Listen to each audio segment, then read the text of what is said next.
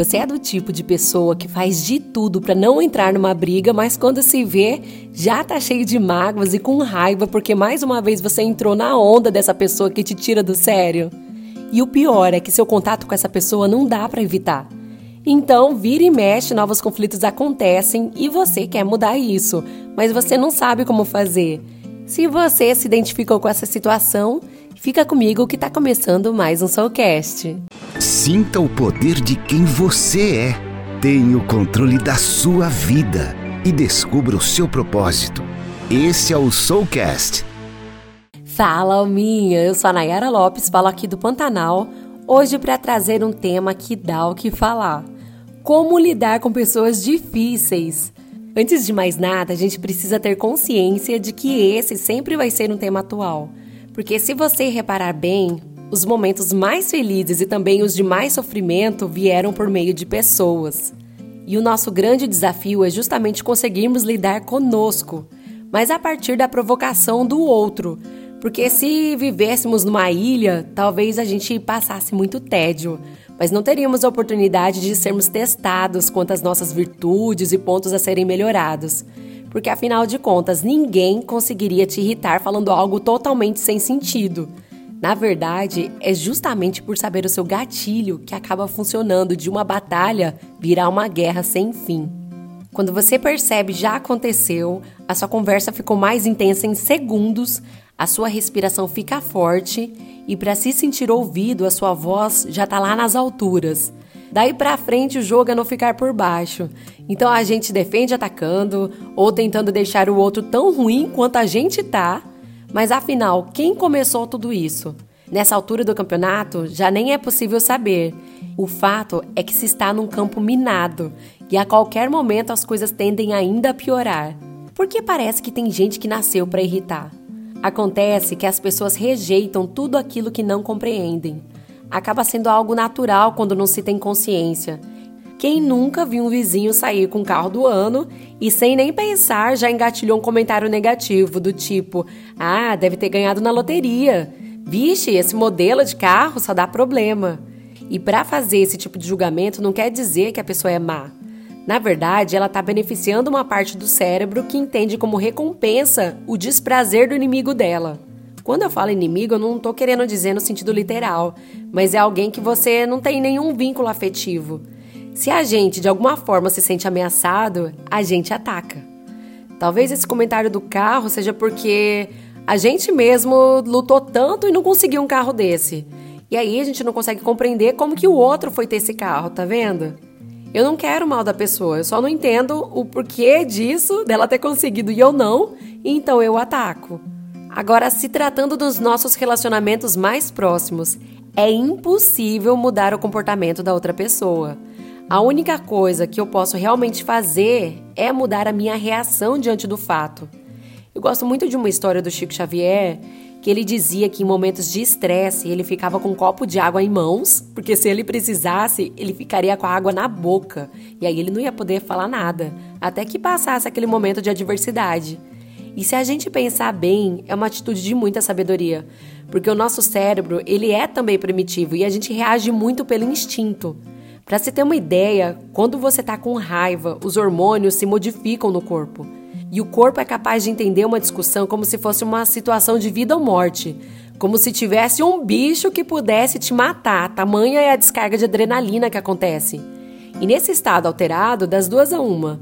Ou a gente pode reagir de forma insana e depois ter muito arrependimento, ou podemos absorver de forma tão intensa a emoção que desperta pensamentos totalmente depressivos.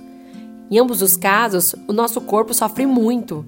É possível que se tenha até um ataque cardíaco durante uma discussão. Você acredita que leva quanto tempo quando se entra numa briga para o seu corpo conseguir sair desse estado extremo de estresse?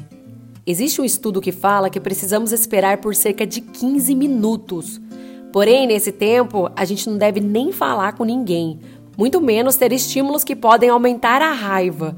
Pode ser ligar uma TV, ouvir uma música barulhenta. A verdade é que o cérebro estará pronto para o ataque e nada pode modificar aquele momento a não ser o silêncio e a respiração, que vão ser ferramentas capazes de começar a reequilibrar novamente o nosso corpo. E aí sim será possível trabalharmos comportamentos condicionados. Por isso, existem alguns passos que a gente pode seguir para melhorar as nossas relações e, com isso, ter uma vida melhor. E o primeiro deles é a gente parar de rotular uma pessoa como difícil.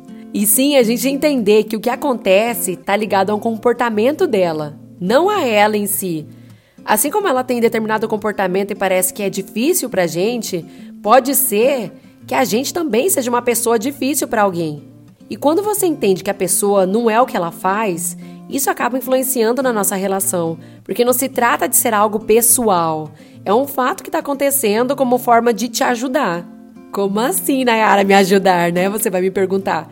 Tem uma frase no budismo que diz que aprender a lidar com pessoas difíceis é uma forma de limpar seus próprios karmas, que seria você ter a oportunidade de lidar com seus próprios impulsos. Porque a pessoa que está magoando, está irritando, provocando, ela já está machucada. Ela vai ganhar ainda mais, sabe quando? Quando o sentimento de dor que ela está sentindo for nutrido. E isso só você que é capaz de fazer. Eu posso ter até um copo de veneno aqui na minha frente. Eu posso pegar esse copo, posso deixar ele bem pertinho de mim e ele vai me matar? Na verdade, não. O veneno, ele só vai me matar na hora que eu decidir tomar. Que é a mesma coisa do que acontece quando a gente está lidando com uma pessoa difícil. Muitas vezes a pessoa não quer resposta alguma, mas ela precisa botar para fora o que ela está sentindo. Infelizmente, somos o alvo mais propício dela. Mas então podemos ficar espertos a alguns momentos que são previsíveis, em outros a gente pode se lembrar de alguns passos que dá para fazer para amenizar a situação. Número 1. Um, você pode responder às perguntas dessa pessoa com outras perguntas. Fazer perguntas mostra quem que está no controle da situação. Por exemplo, o que está te incomodando? O que, que eu posso fazer para melhorar essa situação? Dica número 2 você pode influenciar a pessoa com uma linguagem inclusiva. Que seria, ao invés de você dizer que o comportamento da pessoa está gerando isso ou aquilo, você só fala: Ah, eu percebo que nós estamos tendo uma dificuldade em conversar. Ou seja, ó, nós estamos tendo uma dificuldade, eu me incluo no problema para que a gente ache junto então uma solução. E número 3, se a gente enxerga que realmente podia estar tá fazendo alguma coisa para melhorar, a gente pede desculpa, assume aonde que a gente está falhando. Às vezes, o que a pessoa espera é só isso, é só a gente assumir a nossa parte. E uma coisa que a gente não pode esquecer, que além da gente fazer a nossa parte, a gente ter consciência de que todo mundo tem limites, inclusive a gente. Porque eu preciso estar aberto para o problema do outro, para eu não julgar, né? Mas essa pessoa, ela também não pode fazer o que ela quiser. Então você precisa dizer coisas do tipo, por favor, eu tô me sentindo agora ofendida quando você fala assim. Ou a gente pode discordar, mas vamos manter o respeito, né? Você tem que colocar também o seu limite. Porque não existe fórmula mágica para lidar com todas as pessoas. Então, se mesmo assim nada der certo, pensa que você vai ter outra chance. E vai mesmo, porque as situações, pode reparar, elas se repetem até que a gente aprenda a lidar com elas. Então, fica tranquilo se não for dessa vez, mas tenha em mente de anotar esses passos para que você não se esqueça de que o maior mal que você pode estar fazendo é quando você reage ao conflito. E você está fazendo esse mal para você mesmo. Então, se depois da crise você precisar desabafar com alguém, faça isso. Ou mesmo escrever, você precisa colocar para fora, não dá para você ficar guardando. Uma boa alternativa é também aliviar o estresse, pode ser com exercício físico ou com meditação, porque a raiva, ela é uma energia que ela tem que ser movimentada. E se você guarda para você, pode até virar uma doença.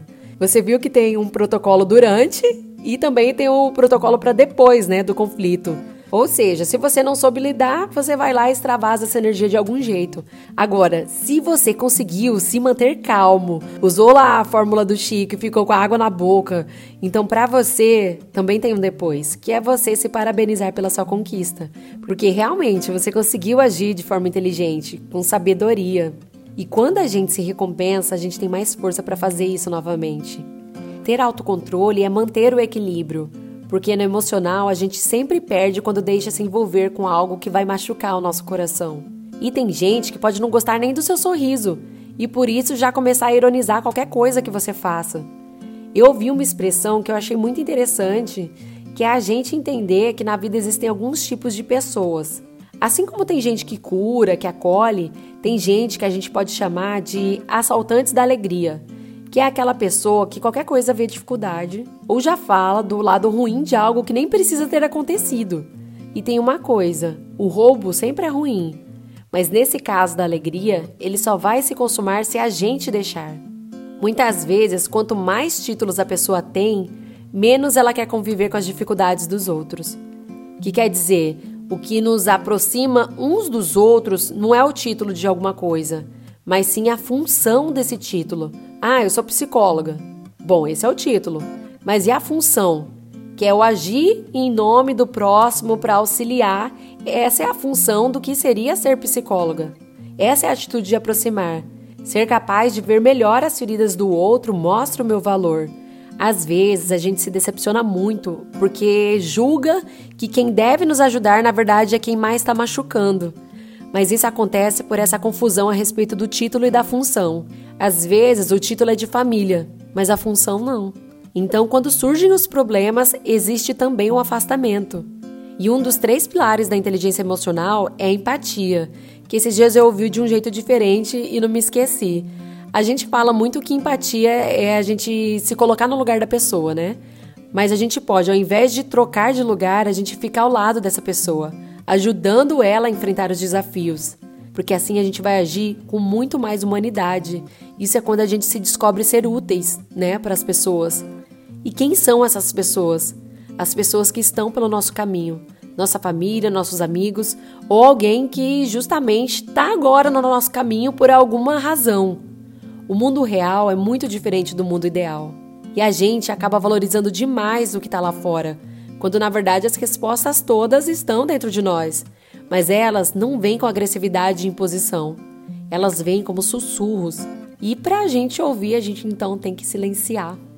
Quanto mais você lidar com pessoas difíceis, mais você vai estar tá treinando, porque nada é dado de graça.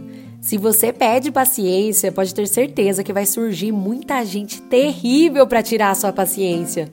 A grande questão vai ser: quantas guerras você vai entrar porque decidiu aceitar? O inferno é uma opção de ceder à raiva ou de ter um movimento destrutivo. Eu posso até atingir uma pessoa com fogo, mas eu vou me queimar também. Toda vez que uma pessoa difícil estiver provocando uma situação ruim com você, escute a seguinte frase: essa pessoa está sugerindo que eu cresça e me desenvolva. Porque esse é um exercício de educação para você mesmo. E aí que você nunca vai tocar o tambor pro maluco dançar, né? Que quando você dá a corda, aí sim que nada vai se resolver. Só existe diálogo real com quem sabe a sua própria limitação no mundo. De resto, pode ser um desgaste desnecessário para você. Você que está buscando se melhorar, se aperfeiçoar então, olhe com mais sabedoria e também com amor para essas provas que vão surgir na sua vida. Essa é a nossa mensagem de hoje, como a gente vai começar a lidar com essas pessoas difíceis e com essas situações que na verdade são provas de vida para que a gente se supere. Fica com Deus e até o próximo Soulcast. Fui! Sinta o poder de quem você é. Tenha o controle da sua vida e descubra o seu propósito. Esse é o Soulcast